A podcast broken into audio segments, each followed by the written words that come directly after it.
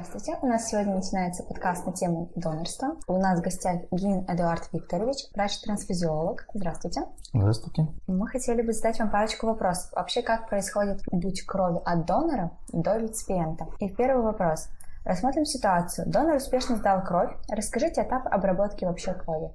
Ну, начнем с того, что э, несколько видов донорства существует. Э, в народе, конечно, говорят проще. Донор крови. А на самом деле человек может быть как непосредственно донором крови, также он может быть донором плазмы и донором так называемых компонентов крови. Если мы говорим про донорство крови, то это процедура, при которой у донора берется объем крови из вены, это 450 мл, специальные мешки с гемоконсервантами, и донор отпускается. И мы уже из этой крови готовим, выделяем те необходимые компоненты, которые нам нужны. В основном это эритроциты, плазма. И в некоторых случаях мы еще из, этих, из этой крови готовим тромбоциты. Это основные компоненты, которые применяются в лечении больных. Если говорить о донорстве плазмы или компонентов крови, то это отдельные процедуры на сегодняшний день в службе крови в мире и в России в том числе, это аппаратные методы приготовления. Значит, если говорим о донорстве компонентов крови, то в этом случае мы просто от донора берем необходимый нам компонент, те же самые, либо эритроциты, либо тромбоциты, либо плазму. Все остальное в процессе переработки и получения этих продуктов возвращается донору обратно в вену.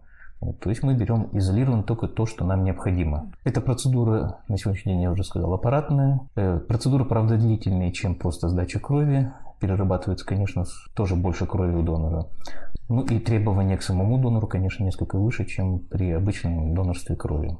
Если мы говорить дальше о донорстве крови, то после того, как мы взяли от донора эти 450 мл, э, донор уходит домой отдыхать, а мы уже с помощью так называемых центрифуг перерабатываем эту кровь, то есть просто ее разделяем на эти компоненты. Получаем плазму, эритроциты, иногда тромбоциты, и эти компоненты у нас хранятся до момента получения результатов обязательного лабораторного обследования. Каждый из них хранится при своих температурных условиях. Плазма должна обязательно быть заморожена при минусовой температуре, что обеспечивает сохранность тех вот факторов свертывания, ради которых мы эту плазму и получаем. Если говорить о донорстве компонентов и донорстве плазмы, то мы сразу во время процедуры сдачи получаем необходимые компоненты и также замещаем на хранение. И с этого момента мы просто ожидаем э, результатов обязательного лабораторного обследования, которое производит отдельная лаборатория. Обязательно вся донорская кровь обследуется на вирусные гепатиты В и С, на ВИЧ-инфекцию, на сифилис. Ну, в некоторых случаях, э, если говорить о донорстве отдельных компонентов, это идет дополнительное лабораторное обследование для э, непосредственно самих доноров. После этого, когда мы получаем результаты обследования, в отношении тех продуктов, которые получили отрицательные результаты на эти инфекции, которые могут передаваться через кровь, эти компоненты мы готовим уже к выдаче непосредственно медицинской организации. Учреждения службы крови, в том числе станции, они, их основная задача и наша задача – это заготовить донорскую кровь, приготовить необходимые лечебные среды, как я уже говорил, это эритроциты, плазма, тромбоциты, и обеспечивать этими компонентами все медицинские организации для лечения э, пациентов. Если по каким-то причинам э, донорская кровь не прошла необходимого обследования, выявлены какие-то маркеры этих вирусных инфекций, либо другие какие-то причины, то такие, такая кровь и компонент, они либо применяются не для лечения пациентов, э, например, для производства лекарственных препаратов, для производства диагностических сред и реактивов, либо списываются в брак как э, непригодные для какого-либо применения продукты. Все пригодные компоненты находятся у нас в так называемом экспедиционном подразделении, откуда уже сами больницы по заявкам получают эти компоненты.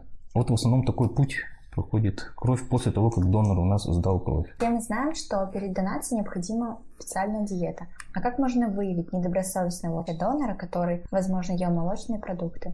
Да, действительно, для пересдачи крови рекомендуют э, донорам соблюдать определенные, определенную диету, определенный режим питания, исключить некоторые продукты. Вся эта информация предоставлена в широком доступе, как на сайтах «Я донор», так и на сайтах непосредственно самих учреждений, станций, отделений переливания и так далее.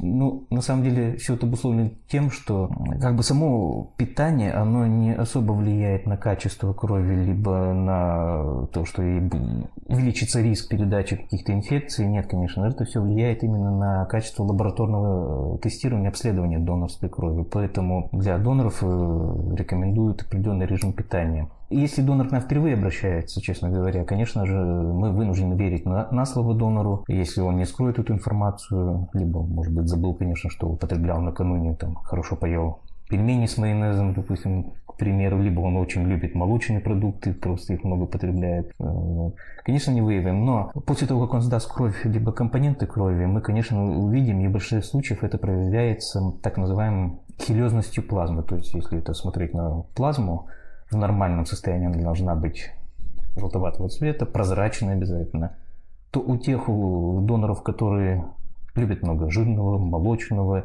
э, чаще всего эта плазма, она как молоко, говорим, э, она, во-первых, непрозрачная, практически белая. И именно этот момент он и затрудняет лабораторное тестирование, когда лаборатории используют для обследования сыворотку от такого донора. Есть риск э, очень высокий риск получить э, неправильные результаты анализов. Невинно донора спишем, вдруг у него появится какая-то неспецифическая реакция на какую-то инфекцию. Либо можем, наоборот, пропустить наличие у донора инфекционного заболевания. Поэтому лаборатории очень тщательно проводят отбор таких вот образцов крови для диагностики. И если вот этот хилез сыворотки очень выражен, конечно же, такие, такая кровь не, просто не проходит обследование, потому что, возможно, не правдоподобные результаты. Да, вот после этого мы вынуждены такие компоненты, либо донорскую кровь э, списывать из-за отсутствия обследования. Вся эта информация сразу отражается в карте донора, особенно в электронном варианте. Сейчас у нас идет с электронной карты. Если к нам этот человек повторно обратится с желанием сдать кровь, то врач, который проводит обследование, сразу эту информацию увидит и будет, имеет право предварительно может взять кровь на тестирование. Просто берется в пробирку небольшое количество крови, в центрифуге откручивается и сразу видно. Если у донора повторно видно, что сыворотка хилезная, конечно, смысла нет от такого донора принимать э, кровь, потому что она опять будет списана в браку. Такому донору врачом который проводит обследование, даются рекомендации обратиться в поликлинику, пройти обследование. Возможно, это и есть признак какого-то невыявленного заболевания, особенно это органов э, пищеварительной системы, печень, поджелудочная, поджелудочная железа. Ну, если, конечно, это не есть заболевание, то дается рекомендация, если донор хочет, человек хочет быть донором, изменить э, характер питания, либо хотя бы за сколько-то дней до предполагаемой сдачи крови подержать ее в руках, Вот и вести себя так в отношении питания, чтобы потом были неоправданные списания крови. Поэтому при первичном, честно говоря, только лишь верим на слово. Те доноры, которые к нам регулярно ходят, они уже эту ситуацию знают, поэтому ответственные доноры, как сейчас говорят, ответственное донорство, они, конечно, меняют свое поведение в этом отношении, за что мы, конечно, благодарны. Все мы знаем, что необходимо прийти через 6 месяцев и сдать повторную донацию. Для чего это вообще нужно? Э, на сегодняшний день уже не 6 месяцев, 4. Вот с 1 января этого года изменилась нормативная база, приказы, инструкции по службе крови. И с этого года вот этот интервал не 6, а 4 месяца. Это так называемой медицине, в эпидемиологии, это так называемое серо-негативное окно. То есть это тот средний период, в течение которого вот эти инфекции, гепатиты Б, С, ВИЧ-инфекции, пока не проявляются. Вот это правило действует в основном в отношении плазмы. Плазма – это единственный компонент крови, который после сдачи крови в ближайшие часы должен быть заморожен, храниться в замороженном состоянии и применяться только, и размораживаться только непосредственно перед применением. Это называется карантинизация плазмы. То есть карантин – период времени, в течение которого мы просто не имеем права использовать плазму для лечения, пока донор по истечении этих четырех месяцев не пройдет повторное обследование. По истечении четырех месяцев донор может к нам повторно обратиться. Да, мы, конечно, просим, настойчиво просим доноров, если они хотят быть такими, как раньше говорили, регулярными донорами, активными донорами, ходить с интервалом не более там, 4 месяцев, чтобы мы могли повторно донора крови обследовать, и если у него через 4 месяца не выявляется вот этих инфекционных заболеваний, то мы смело эту плазму, заготовленную 4 месяца назад, уже выдаем в больнице для лечения больных. В отношении других компонентов эритроциты на сегодняшний день тоже могут такую процедуру проходить, но так называемое замораживание, криобанк мы его называем. Но, к сожалению, в отношении этих э, компонентов нет строгого требования. Если говорить о тромбоцитах, э, то тромбоциты – продукт со сроком хранения и использования очень коротким. Это не более 5 дней, в некоторых ситуациях до 7 дней. Поэтому замораживать их, конечно, тоже можно, но это процедура дорогостоящая очень и трудоемкая. Если донор не придет через 4 месяца, а плазма может храниться не более 3 лет до применения, и тем более, если он не появится через по истечении трех лет, мы, конечно же, такие плазмы вынуждены снимать с карантинного хранения и списывать в брак как продукт уже с истекшим сроком годности. Какие вообще есть показания для переливания донорской крови и ее компонентов? Ну, хочу сразу сказать, что в народе говорят, как уже тоже упоминал сегодня, что говорят кровь, донорская кровь. На самом деле для переливания на сегодняшний день цельной крови, вот не разделенной на составляющие, на самом деле практически нету. И в практике в лечебной такую кровь не используют уже целиком. Потому что, во-первых, э, если ее не разделять на компоненты, то она очень, ее срок использования очень короткий, не более пяти дней на самом деле. Потом, потом уже в ней происходят процессы необратимые, которые препятствуют качественному применению этого продукта.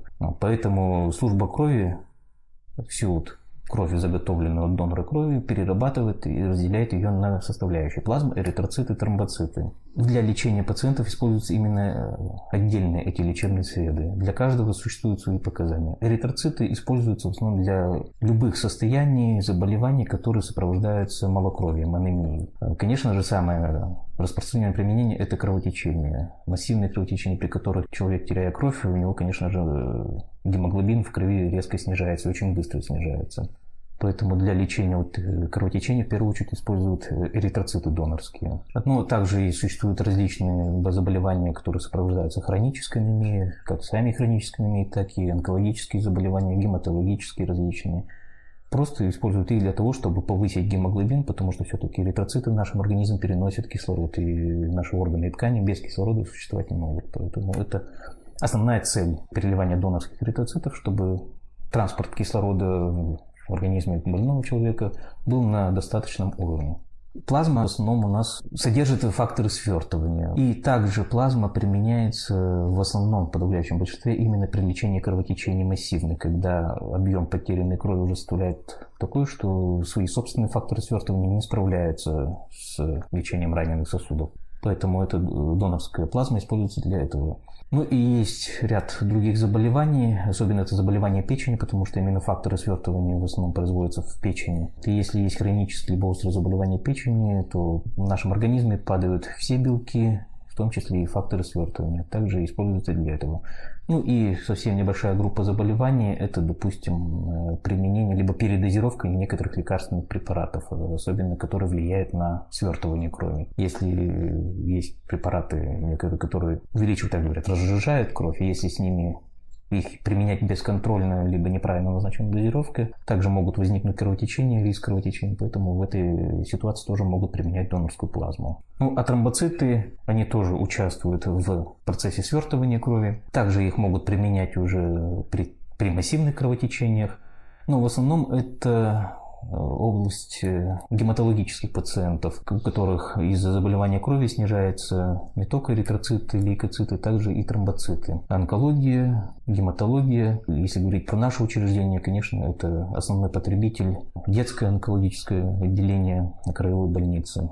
Вот с этой целью мы заготавливаем тромбоциты. Ну и есть еще некоторые составляющие, так называемые криопрецепитаты. Мы его производим запас держим, но это тоже в основном компонент, который используется при лечении кровотечений. А кровотечения могут возникать не только в результате травмы, э, также в результате операции, потому что есть даже на сегодняшний день высокотехнологические операции, но просто из-за объема вмешательств, либо это, допустим, на каком-либо органе, в любом случае может сопровождаться потерей крови. Ну и самое опасное кровотечение, можно сказать, это акушерские кровотечения, потому что здесь уже не только имеет значение объема здесь потерянной крови, здесь имеет значение скорость потери, но и также здесь есть риск в отношении здоровья и жизни уже двух человек. Это новорожденный и его мать. Мы всегда опасаемся акушерских кровотечений. В первую очередь э, работаем вот именно и создаем все запасы необходимых компонентов для того, чтобы вовремя среагировать и обеспечить акушерские отделения наших больниц вот, необходимыми донорскими компонентами. А расскажите еще, пожалуйста, как врач-трансфузиолог, именно как происходит переливание уже к самому реципиенту. Там же есть специальные стадии, которые подразделяются. Как это происходит? Ну, начнем с того, что все донорские среды, компоненты выдаются уже в медицинской организации для применения их больным, уже прошедшие все необходимые стадии обследования. Проведены необходимые контрольные анализы по показателям безопасности либо качества, тоже обязанность службы крови.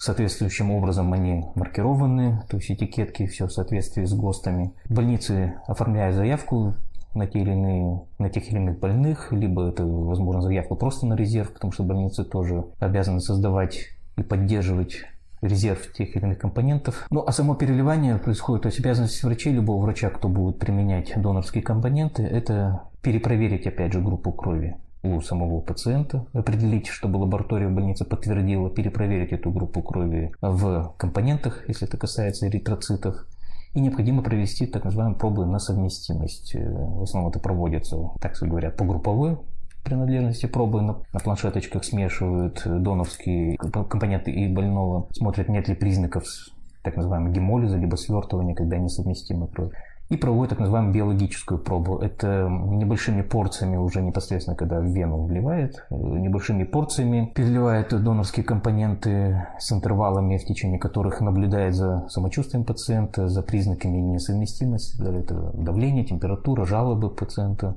Если это касаемо э, ситуации, когда идет операция и пациент под наркозом, тогда здесь уже просто обращать внимание на те признаки, которые могут возникнуть при несовместимости вдруг кровотечение необоснованное вдруг не должно было быть, возникает и так далее. Наблюдать также за пациентом во время уже непосредственно переливания. И обязательное условие – это наблюдение за пациентом как минимум в течение последующих двух часов после того, как прекратилось переливание. Ну, а дальше смотрят уже за показатель, насколько эффективно прошло переливание, то есть смотрят, достигнута ли цель, если это была анемия, насколько повысился гемоглобин, если это касаемо кровотечений, э, прекратилось оно или нет, и увеличились ли факторы свертывания в крови.